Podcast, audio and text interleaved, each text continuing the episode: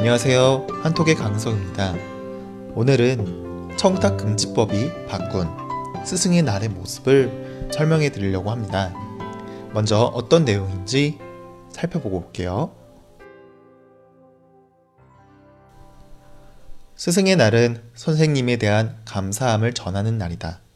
하지만 선생님에게 촌지로 많은 돈이나 명품을 주는 사례가 많아지면서 그 의미가 왜곡되었다. 청탁금지법이 시작되고 첫 스승의 날을 맞아 촌지를 주고받는 모습이 사라졌다. 청탁금지법이란 공직자가 돈이나 선물을 받지 못하게 한 법이다. 하지만 종이로 만든 카네이션을 건네줘도 불법이라며 많은 사람이 불만을 호소했다. 네.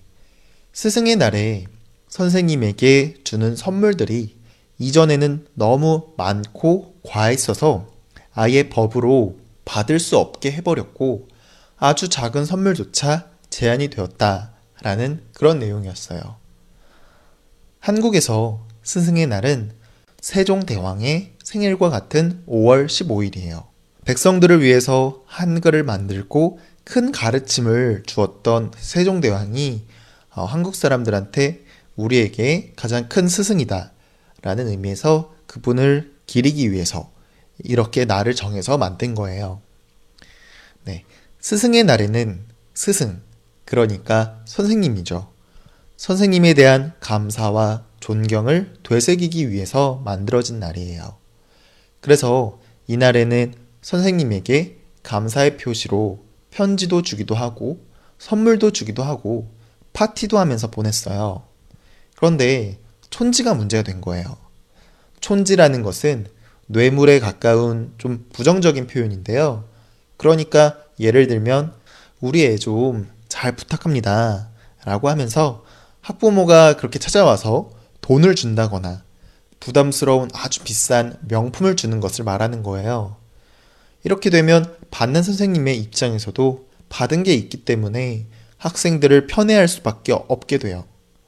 계속 이렇다 보니까 경쟁적으로 많은 촌지를 주려고 하고 이렇게 되면서 오히려 촌지를 적게 주는 학생을 불공평하게 대우하게 되는 거죠. 그래서 이런 것들이 계속 문제가 되니까 학교에서는 아예 스승의 날을 쉬는 날로 만들어서 선생님에게 촌지를 주지 못하게 그렇게까지도 했어요. 하지만 이렇게 한다고 해서 사라지지는 않았어요. 계속 촌지가 문제가 되었었어요. 그런데 이제 아예 법으로 청탁금지법이라는 법이 시작되면서 촌지가 어, 불법이 됐어요. 청탁금지라는 것은 뭐냐면 청탁, 청에서 부탁하는 거예요. 그러니까 뇌물이라고 생각해도 될 것 같아요. 뇌물을 주고 받을 수 없도록 법으로 정해놓은 거예요. 그리고 공직자, 특히 서로 간에 관련이 깊은 사람 간에 뇌물이나 촌지는 금지된다는 거예요. 그래서 학생이 선생님에게 혹은 학부모가 선생님에게 촌지로 선물을 주는 것은 불법이라는 거죠. 그래서 작년 9월부터 시작된 청탁금지법 이후로 처음 맞는 스승의 날이었는데요. 학생들은 선생님에게 감사의 표시로 뭔가 음료수나 뭐 마실 거 하나 사드려서도 안 되는 거고요. 보통 이제 스승의 날에 카네이션을 선, 물해 드리기도 하는데요.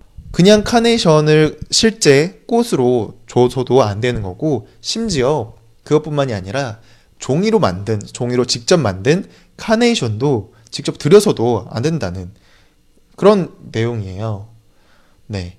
그래서 이렇게 지금 그전에는 이제 촌지 때문에 논란이 많았었는데 이제는 아예 그런 것조차 다 없애버리기 위해서 법으로 음, 아예 강력하게 불법으로 만들어서 이런 작은 선물, 작은 그런 표현조차도 할 수 없게 되었다라는 그런 내용이었습니다.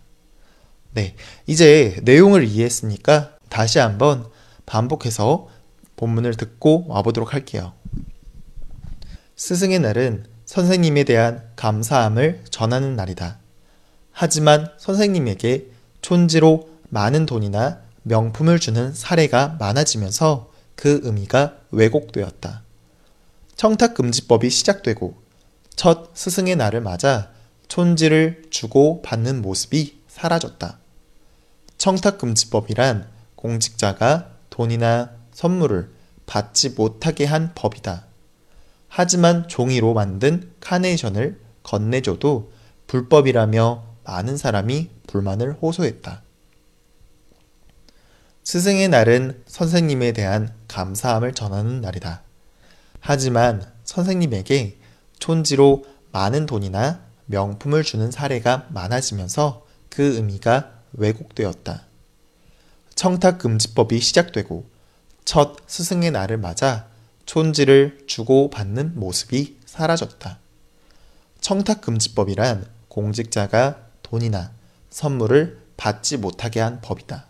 하지만 종이로 만든 카네이션을 건네줘도 불법이라며 많은 사람이 불만을 호소했다.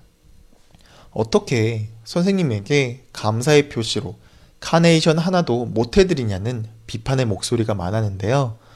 어, 대신에 학생들을 대표하는 학생 대표가 모든 사람들이 다 같이 모여 있는 자리에서 공개적으로 하나 정도 전달하는 것은 가능하다고 해요.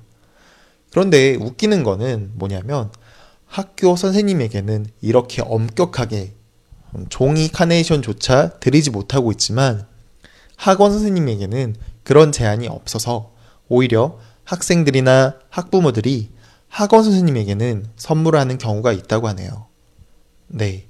오늘은 청탁금지법으로 인해 바뀐 스승의 날에 대한 모습들을 살펴봤고요.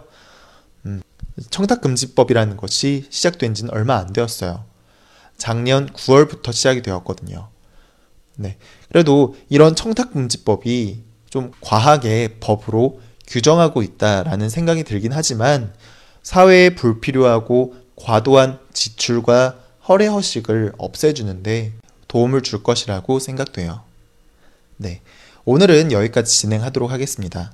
저는 또 내일 찾아뵙도록 하겠습니다.